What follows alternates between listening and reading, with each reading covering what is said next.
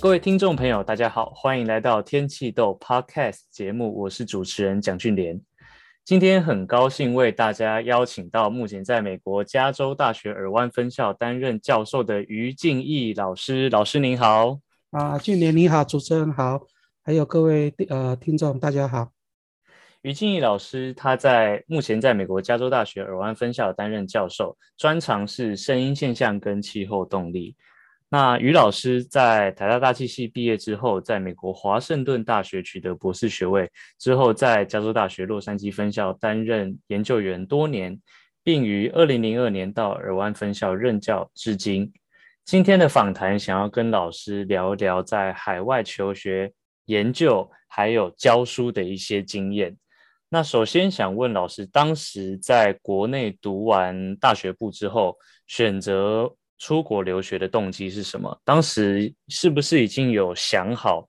特别想要到华盛顿大学去读书了呢？嗯，那这个我可以谈一下，因为我是我毕业的时候是一九八四年嘛，所以那时候呃大学毕业之后到美国留学还是非常普遍的一件事情，至少对在台大的学生是这样，所以基本上我进台大的时候我就想到我毕业之后要到美国继续。念个博士，所以这个倒是我倒没有想过其他的方向，比如说毕业之后留在台湾做事或干嘛，倒是没有。但是那时候我倒是去考了高考，就是那时候我毕业那一年刚好有一次有高考，然后我去跑去考了。但是那一次好像所有人都没有录取，所以我也那这个这个方向我也没有继续去想。然后毕业之后我就想到要申请到美国呃念书。那申请学校我是很顺利的，因为我在呃台大大气系的成绩是相当好的，所以我申请大学的时候是非常容易的，就基本上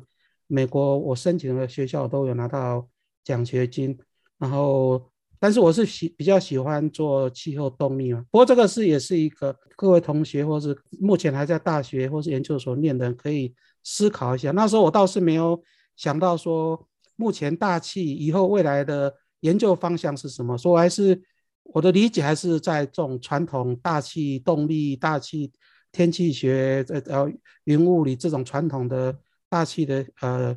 范围里面。所以我们那时候事实上已经开始有卫星啦，有其他的呃路面过程啊、land surface 啊这些东西已经开始在萌芽了。但是我也没去想过让它过这方面。所以我申请的学校就是传统这些大气科学比较我们。系系上台大大气系去的或台湾毕业去的人比较多的学校，那大部分我都拿到奖学金，所以最后我就是呃只考虑两个学校，在在思考，一个是那时候有一个是呃麻省理工学院学院，我拿到一个奖学金是 Peter Stone 啊 Peter Stone 他是给写给我一个 offer，然后他是做的是呃斜压坡吧 Biokinetic Wave 的模拟，然后另外一个就是华盛顿大学的 Dennis Hartman。那 Dennis Hartman 就是让呃，戏里面是说让我去做一个气候模式、气候模环境模式，然后研究这个 climate variability。呀，那时候我的印象中做 Biokinetic Wave，然后在 MIT 麻省理工学院都是非常的理论的。我那时候的感觉啊，在在台湾得到的印象。但我本身对于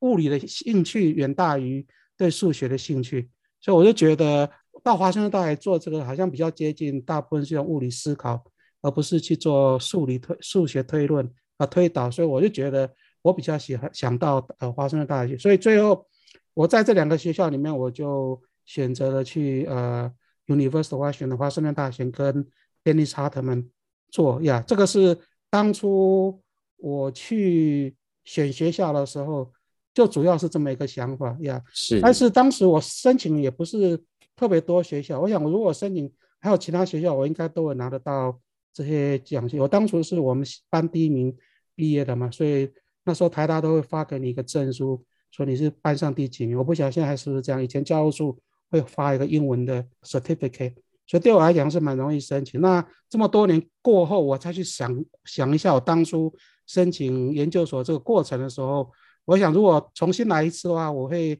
呃把我申请学校的范围扩大一些，然后多去跟、嗯。其他学长啊，问一下，就是说目前这个领呃大气这个方面，它现在的新的趋向是什么？新的趋势是什么？我想这东西应该是会很有帮助的呀。以老师后来在美国这些经验啊，老师当时在华盛顿大学做的这个领域，还有哪些其他学校是老师觉得当时申请学校可能可以试试看？我们有这些大部分就是那时候如果是大气呃动力的话，大概就是嗯 MIT、University Washington、Princeton 的 GFDL、那 UCLA，、嗯、然后这些传统的 Colorado State University 啊，这些传统的大部分那时候大部分都。都都有会申请，然后有很多呃，我们台大或是台湾去的呃学生。那我刚才讲的是说，其他新的领域，嗯、也许比如说呃，哥伦比亚或是哈佛，哈佛他们或是就是现在比较多的一些新的领域，那时候可能还没有开始有，但是呃，事实上那时候我没有申请，但是我现在如果重新思考了，我会去思考一下这些那时候非传统的大气科学的。系跟学院，因为他们系可能不叫大气科科学系，他们可能是 geoscience 的。那时候我申请的时候，我都没有考虑呀、啊。是比较新的，呃，就相相对来说比较比较传统的，应该就比较像是那种中纬度的天气的对的那种，我们传统上认知那个天气学的中中纬度或是热带大气学啊，类似这样。但是，那时候事实上已经有很多的。领域已经开始朝比较非传统性方面去了呀，所以是，其实这些学校现在这些学校的这个大气相关的科系都非常好嘛，所以现在是你你像我想你到你们这个 generation，你们你们这前前后几届的我们台湾去的学生去的地方就非常非常的广了嘛，就没有局限在以前的这些什么 MIT、UW、Colorado State University 啊，对，这是好事情呀。嗯，老师那个年代在气候变迁这个议题上面已经开始有人有关注了吗？比如说用模式做实验这样的事情啊、呃呃，可能有，但是我没有关注，因为至少、哦、至少我并不知道这件事情正在发生呀。我的我在台大受的上的课课跟呃接触到的这个讯息都是还是传统的大气科学这这方面呀，嗯、所以那时候我是一九八。五年去美国的嘛，所以还没这个还没有，我想要还没有，呃，变成一个很主流的一个研究议题呀、啊。应该已经有人注意，哦、但是不是一个呃主流议题呀。嗯，好，呃，老师在 UCLA 担任了蛮长一段时间的研究员，可不可以跟我们说说看那时候在 UCLA 的故事，有没有什么有趣的事情？呀，这个事情事实上跟刚才我跟你提的这个。我去念的这个系是，呃，是种传统的大气科学的领域，这件事情是有点关系的。所以华大，嗯、我想到目前为止，华盛顿大学的大气系仍然是相当顶尖的。那但是你可以看到一个趋势，就是说，一九八几年或之前，我去申请一九八几年去念美国念书，跟之前主要的大气科学的系所就只有固定那几个。就没有没有没有扩到其他的学校去，可是这从九零年到二十一世纪到现在，你看好多学校都在做相关的，而有些不是只有大气嘛，海洋，然后各个领域都混合在一起的。嗯、事实上呢，一九八零年、九零年之后发生了一个，我个人觉得，在这个我们这个领域里面是一个重大的一个呃突破跟呃快速的发展，因为气候变迁这议题，所以使得很多不同。领域的这个 geoscience 或是地球科学的不同领域，突然觉得他们必须要结合在一起。以前，像我在台大的时候，我不记得台大大气系曾经跟台大的海研所或是任何任何台湾的任何海洋科系联系过，我都没有想到要去跟他们交流，或者因为好像系上也没有 initiate 这种交流。那学生至少我没从没想到他跟我有关系，因为我觉得我就是做的是。但是这东西，我想不是应该，应该不是我一个个人的一个 impression。事实上，就说这东西到了到了嗯九零年代末，八零年、九零年，然后到最近，尤其最近，因为 global warming 这 issue 的的被重视呢，所以这个地球科学发生了重大的改革变化，就是跨领域或是 integration，就是结合不同领域的东西变成很重要。那这个东西就打破了一个。即使我们从大气科学这个角度来看的话，这个主要的研究工作也不再局限于以前在华大或是麻省理工学院，或是 Colorado State University 或 Princeton 这几个学校，UCLA，现在越来越多的学校，他都做这个东西，而且都可以做得非常好。因为这个东西，第一就是说，它的这个呃切入的这个研究议题已经突然多样化了，不是在传统的这流体力学、热热力学这种东西里面，动力学里面。第二个，因为这个 Internet 的产生，使得你获得资料非常非常的容易。我还记得我刚到华盛顿大学念书的时候，我还必须要去 NCAR 要一个 data，那时候像 NCEP、Reanalysis 啊这些东西，这些 data 很少人有，然后你必须跟 NCAR 买，然后他会寄一个大的那个磁带给你，然后你要去挂到那个磁盘里面去下载。但是现在这东西只是在你的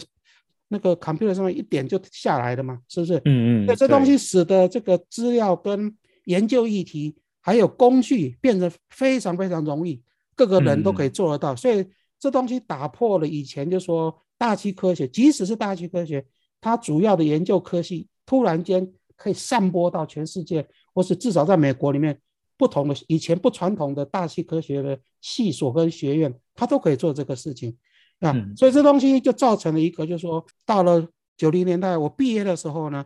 这个领域是突飞猛进。那大家都想要的人是什么人呢？想要的的研究说，你做东西是以前人没做的，比如说路面过程、海气交互作用，嗯、然后大气气跟陆地交互作用。然后那时候我我毕业那那时间那九零年代初的时候，很多一个重要问题是呃 cloud 云的云，因为开始有 satellite，然后 Columbia 很多人有这些呃那 satellite 呃。NASA 的 satellite 的观测，所以使这个领域进步非常快，所以呢，使得很多新的大气原来的大气系所研究系所哦，气候有关的系所，或是新成立的系所，他想要的人是做这些新的领域的人，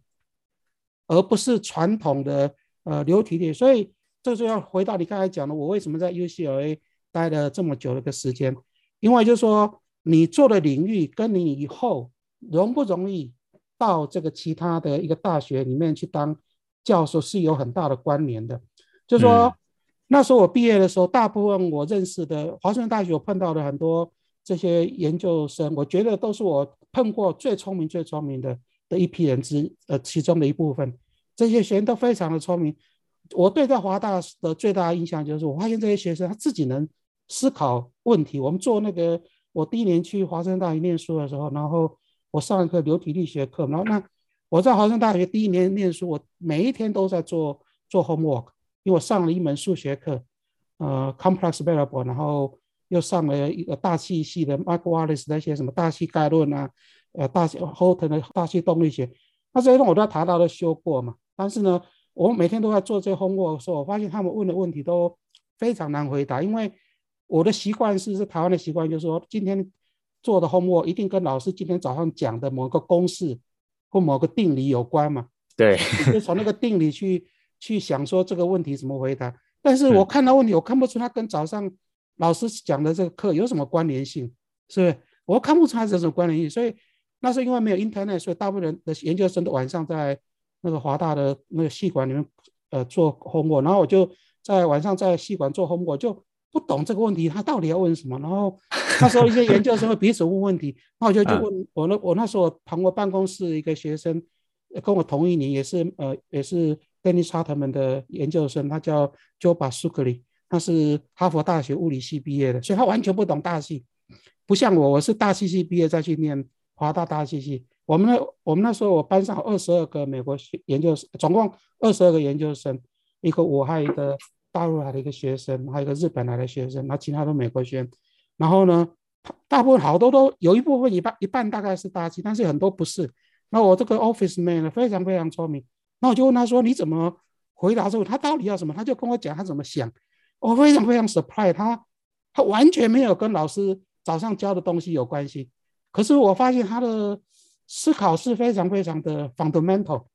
所以对我，我觉得我在华大。的第一年，光是做这个 homework 这些事情上，给我很大很大的一个冲击，就是说跟我突然我觉得我的思考方式要跟以前有点不太一样啊。那我为什么会谈到华大的学生呢？我本来是在讲说，啊，因为我说碰到这些人都非常聪明，但是对，但是他们他们都没有毕业之后，他们那时候都没有得拿到呃 faculty position，是不是？哦，因为这、嗯、他们非常非常好的学生，好多好多好学生，然后他因为他我们那时候出来都是传统的大气科学的训练嘛，东西就像我讲的，在后来九零年代初的时候，大部分的系所他要的新的 faculty，他新的 happy 的新的教授就是要。我们系原来没有做的方面的那那个方面，他们想找一个教授来来做，所以大部分的系所里面都已经有大气动力学的或是气候动力学的教授了。OK，所以这个东西就是我讲，就是跟你，所以那基本上就是我们是那种传统的呃气候跟大气动力学训练出来的人，在美国很多大学是不需要的，所以这是我留在 UCLA 很长的一个原因。但是你看这几年。很多，也许过去过去五六年，美国，你如果看这个 AGU 或是这些呃 journal 上面的美国大教学大学教授的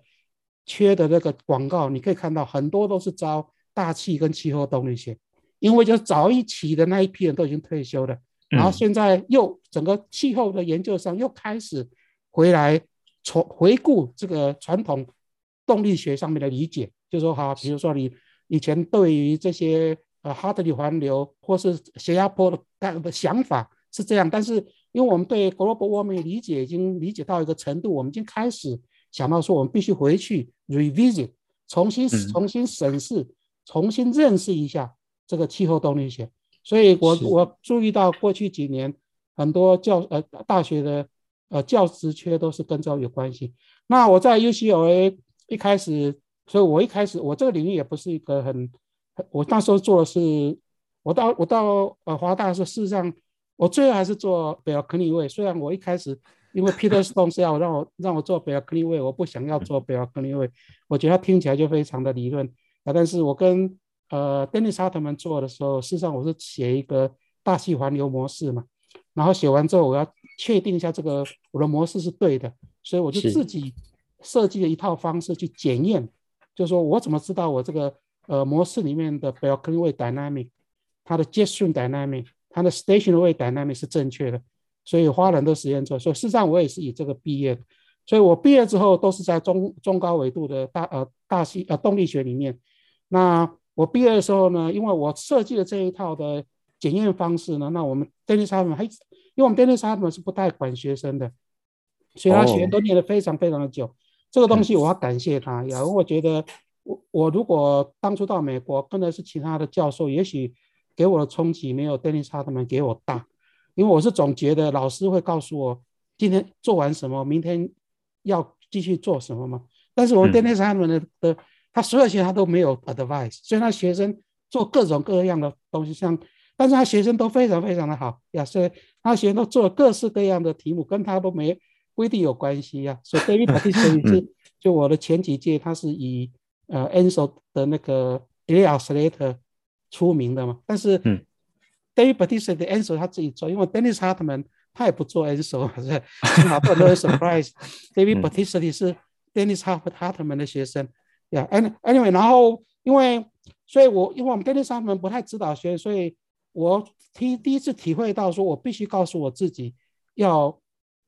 接下来要做什么，要想什么。我后来。现在回视我自己的一个呃呃学术或是这个事业呢，我就觉得我在华大 Dennis Hartmann 给我这个训练是非常非常的重要的，因为他教会了我，让我自，因为我已经习惯，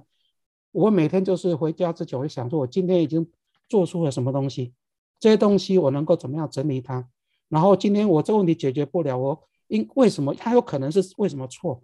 然后我怎么去解决，然后去证明它，然后明天来的时候。进到办公室，我想要做什么？所以基本上每天我都思考这些问题。所以我觉得这那那时候在华大的训练跟经历对我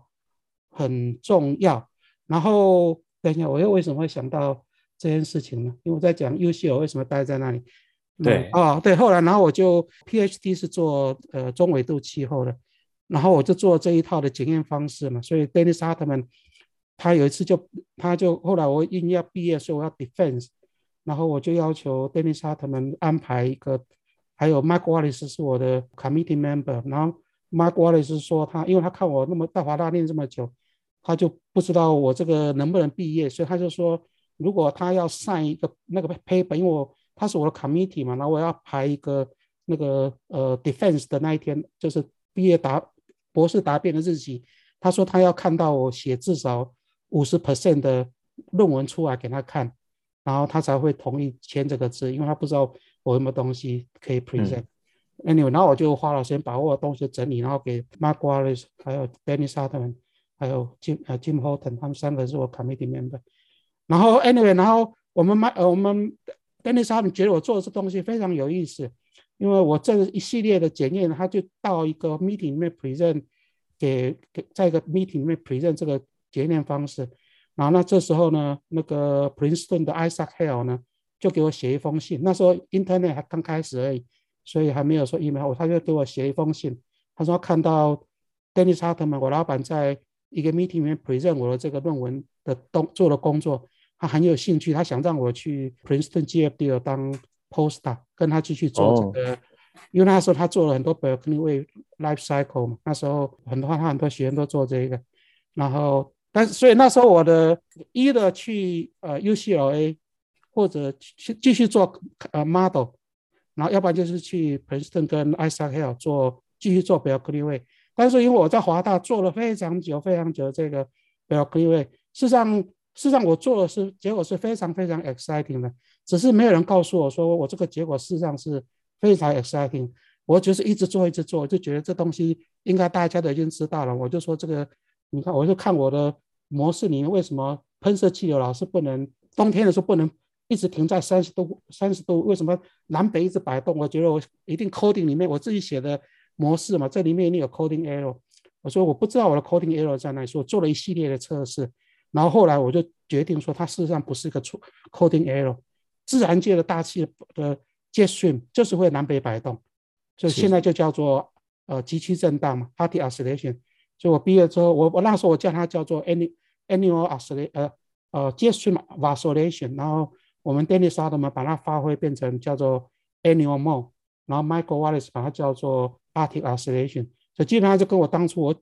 这个极区震北极震荡就跟我当初我在模式里看到这东西是同一件事。那我就觉得我想要到不想再做 Berkeley Way，我不想再做每天算这些 AD flux 啊 momentum flux 这些东西，然后 E vector，那我就去 UCLA 做这个热带的海气交互作用，所以所以我就去那里。所以我一开始的时候花了比较多的时间开始学习这些呃热带的动力学，因为我之前的 PhD 是在中纬度的热带学呀，所以然后那时候我还没有比较不会想到说怎么样把自己的研究成果把它写成怎么样快速的写成论文，这个是一个其实是很重要很重要一件事，因为我觉得做 science 呢，你有三件事情你要做得到，第一个你要能够自己想说。我想要知道我怎么分析这东西，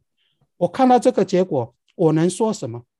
然后接下来还有什么可以继续说？啊，然后我这个结果好在哪里不了？这个是分析能力啊。第二个，你就要能够把这个结果 wrap up 起来，就说我把它整理出来，写成一篇东西。啊，这个东西是 publication。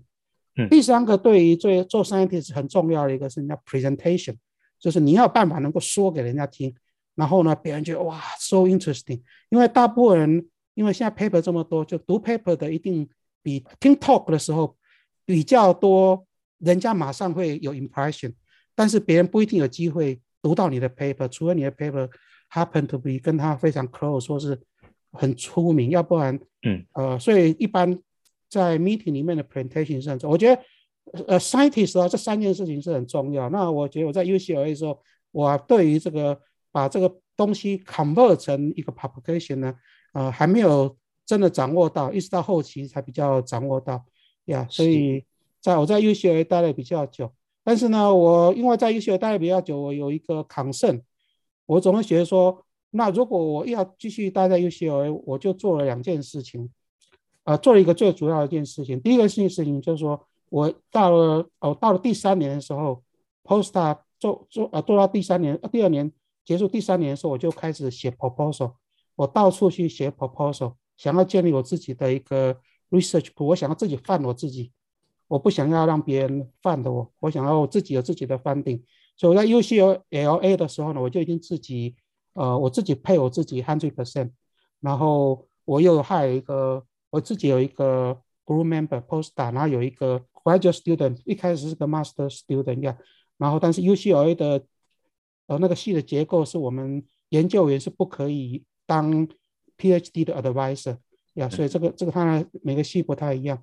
呀，然后所以这是我做一件事情，就是说，在我没有找到 faculty job 之前呢。我希望我自己能够，呃，有自己的 research funding，自己的 group，所以就是除了写 paper，另外一个你必须要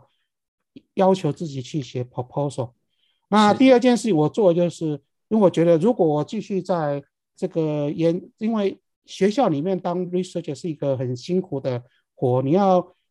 自己配自己 hundred percent 是一件很辛苦的事情，所以我当初也有打算，就是说。如我就给我自己一个一个时间，我说如果到了这一年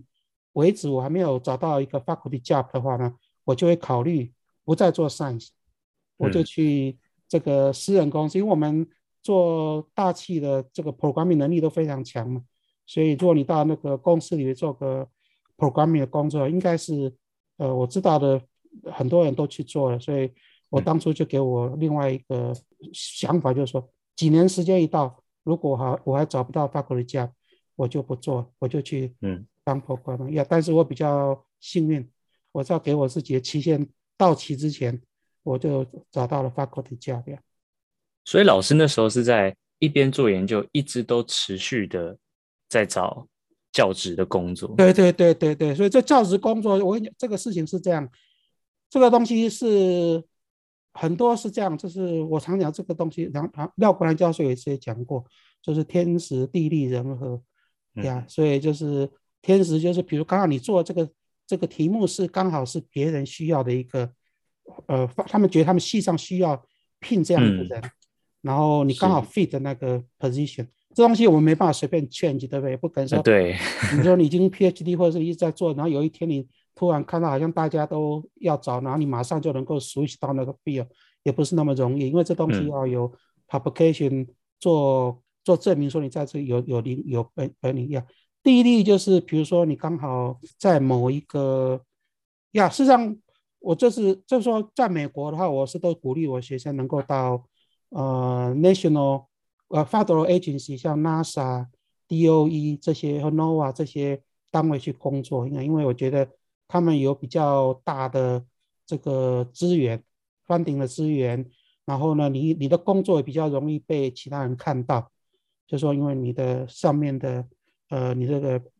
NASA、NOAA 或是他们看 DOE，他们看到你做的很好呀，所以这是我所谓的地利呀。人和就是比如说你做的时候就做的非常的 exciting 的题目，然后你做这东西，你老板刚好到处 promote 这个 idea。然后大家觉得 idea 非常非常 new，然后大家都觉得哦，这是某某教授的某某学生做的，那大家都知道你，这样你找这个工作的时候，嗯，就比较。但是这些东西呢，事实上这三者都不在我们的掌握之内，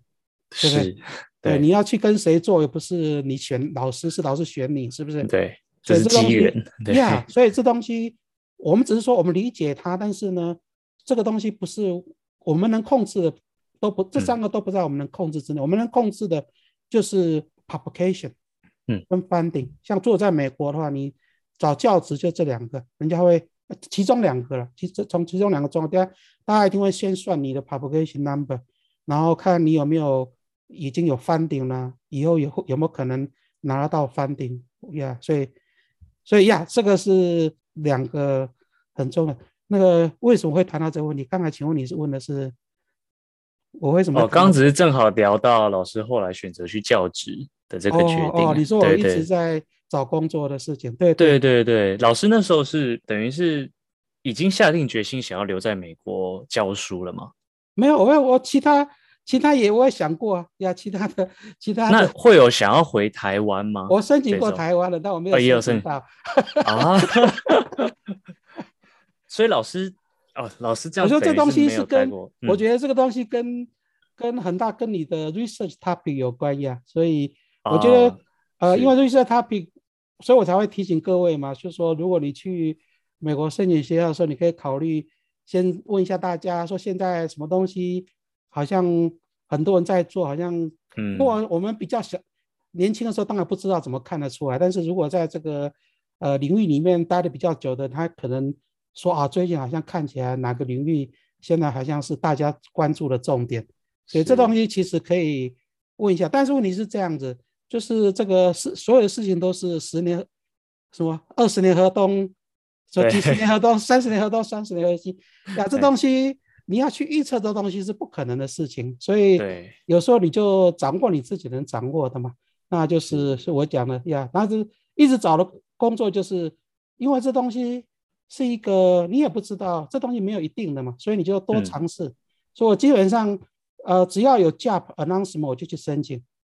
呀，是是是，我每我经常性都在申请。申请教职，我觉得这东西是对人是一种训练，不是什么坏事呀。我们之前其实有听说过，就是在美国申请 funding 的竞争其实蛮激烈的。是，是，相较台湾，其实美国非常激烈，是很有感的吗？是是是，因为呀，当然是美国。呃，我想美国当教授是一个很辛苦的工作，非常非常辛苦，非常 stressful 的工作，因为。不是一个，不是一件说啊，我想，我想到处每个每个学校，呃，全世界各地的教授都是这样子，因为我们是以研究为主嘛，对，不是，所以研究是什么意思？研究是说你要提出新的东西嘛，就说你不可能，我毕业的时候学那些东西，我就一辈子靠那些东西一起用，一直用嘛，因为都是只要是以前的就不值钱了嘛，在理科学领域是这样。在也许在工程可以说我这技术可以用很多年，但是科学上只要是昨天的就已经是不稀奇了嘛，是不是？对。然后，所以这个是一个 stressful 的工作。然后，那美国的制度就是说，他要确定你能够一直努力，因为人的人性一定谁都不想让自己辛苦嘛，这是一定是人性的。所以，这个美国的学校的制度就是会呃有办法让教授继续努力，继续努力。然后，所以。写方写 proposal 啊，funding 啊，写 paper 啊，都是不是说我喜欢做或不喜欢做，而是你必须做呀。所以呀，所以他这个制度上有他的优点，是啊，优点就是确定他在这个系统里面的人会一直不断的有产出。呀呀，嗯，是这样子。那如果有一个老师他在就是教职的岗位上面，可是他却就是申请 funding 非常不顺利的话，这样是不是就没有办那个 group 就基本没有办法运作了？也不一定呀，因为呃，这个每个学校跟每个系的标准不一样，所以他可能看的角度也不一样，哦、所以我难很很难说从呃难我自己去去概括全面是怎么样，但是基本上就是说以你的呃研究，你刚才讲那个的产出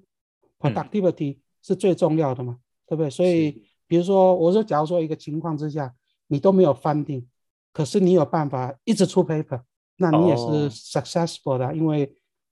的唯一标准是，的主要标准是你只有研究成果产产生嘛。那拿 funding 只是使你有人帮你做事，然后产生成果的一个方法嘛，它不是目的嘛。目目的是是研究成果嘛。所以如果、嗯百三位，你的教授有办法继续产生科学研究成果呀？那还是非常令人佩服的呀。是，好，最后想问问老师，如果现在可以跟我们现在在台湾想要到美国去读书的同学讲一些建议的话，老师觉得有哪些哪些分可以分享给我们同学的？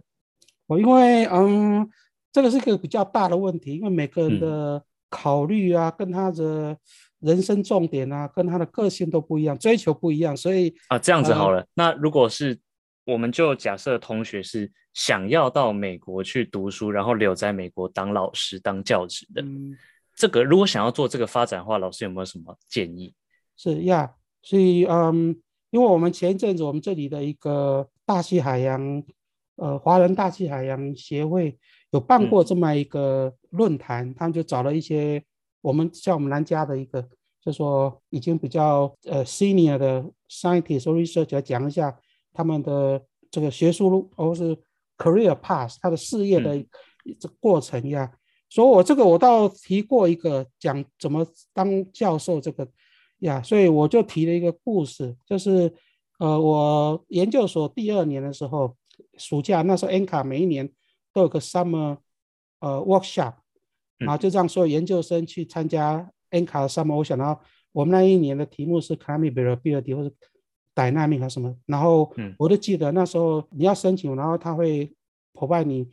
那个 funding 去参加。我记得那时候有五个还六个研究生是呃华人学生嘛，一个我是从台湾去，还有呃四五位是从中国大陆去的呀。所以我们后来我们这五六个人都当了教授啊，所以我就在我们这个那一个论坛里面讲说。我们这五六个人当教授的过程呢，可以分为两类，一类呢是大概一念完博士不久，当 postdoc 就当了教授。那这个像我讲的，就是他在呃研究所的时候，他这个题目就已经非常的让人家呃注视的，他们提的这个东西。他这东西当然跟他们在的学校跟老板是非常是那是那那个提议题的领头的 top scientist。是有关系，然后他这个学也做得非常好，所以他们还没毕业的时候，大家都已经知道某某某教授的某某学生在做这东西，然后写了一篇什么 paper，然后对于这一个 balcony way 什么什么什么或什么什么东西，所以他们在，所以这个是一种途径。那这个途径当然是你去了一个很好的学校，跟一个很出名的教授，这是第一要求。第二，你跟这个教授做的时候，你做的非常的好，很快就能够。啊，因为教授没有时间真的做分析嘛，他可能是 idea 跟你讨论，那他要要需要依赖学生去做这个分析，那这你做的非常好，然后教授就觉得这个议题得到了很大的一个解决跟了解，所以这个东西就是我们那五六个人里面最早，他大概一毕业就已经很出名了，然后 post 做完就当了教授。那这其中的另外一个是他是做的题目是那时候是很新的一个。科学议题，那时候大家都开始注意到这些卫星观测某些呃大气，然后这个也是做得非常好。那剩下另外就是我们这些后来就在这个毕业之后还待了一阵子 postdoc 对于这些当了一阵子之后才当了教授呀。所以那这个我们如果我们这个组人来讲的话，你说如果你要在美国，如果你没有那么好的运气被当在第一组 Group One 里面，那你如果落在 Group Two 里面呢？那你什么条件呢？我我个人认为，别人当然有别的更好的建议。那我个人的建议是：第一，如果你真的一定要做的话，那你一定要去 try 它。嗯，就说，呃，我我事实上我不但每一个看到的 job 我都去申请，甚至跟我的领域有点远的，我都去想写，我就去想办法写一个呃 research statement 跟 cover letter，跟他讲说我做的东西怎么样可以跟那个东西有关系。然后我以后如果能够做这个领领域，我会做什么？当然都没有被、嗯、没有被 interview，但是这个东西你一定要 try 才有机会嘛。即使你知道机会是接近零，但总是大于零嘛。所以这个是一定要 try。第二个呢，我觉得就是你要使你自己呃让人家知道，那就是要我刚才讲要写 paper，然后写 paper 是呃所有 scientist 人生第一大事啊，甚甚至甚至于高过于你做。科学分析，你说说你，我记得我在 UCLA 当 research 的时候，那时候廖国南院士，我想各位都都知道廖国南教授嘛，在 UCLA 他当我们系主任，那时候我跟他有共同一个 project，他帮助我拿了一个小 funding 呀，然后我有时候跟他聊天，然后他有一天跟我讲一件事情，他讲了一句话我印象非常深刻，他说他说我们 scientist 是不是？scientist 他。原文不是全部是这样，但是大意是这样，就是说我们是 scientist，他就说，如果我们只做 science 不写 paper，那我们还做 science 干什么呢？是，我这个其实是一个非常诚恳、真实的的说法。嗯、所以就是写 paper 是一种能力，所以要督促自己。然后这个是如果要当教授，这个是不可或缺的第一要件。然后想办法，一定要自己能够想办法拿到 funding，因为。大部分美国的学校在看审核这些申请教授缺的时候，他一定会注意这两个。他第一个算你的 paper number，第二看你有没有 funding 的记录。要是好，非常感谢于老师今天接受我们的采访，非常有荣幸可以采访，用线上采访到远在美国的。谢谢谢谢主持人，谢谢，也高兴有这个机会谢谢跟各位谈一下我自己的经验呀，谢谢各位，非常宝贵，非常宝，很丰富的经验。好，谢谢老师，谢谢，各位观众，拜拜。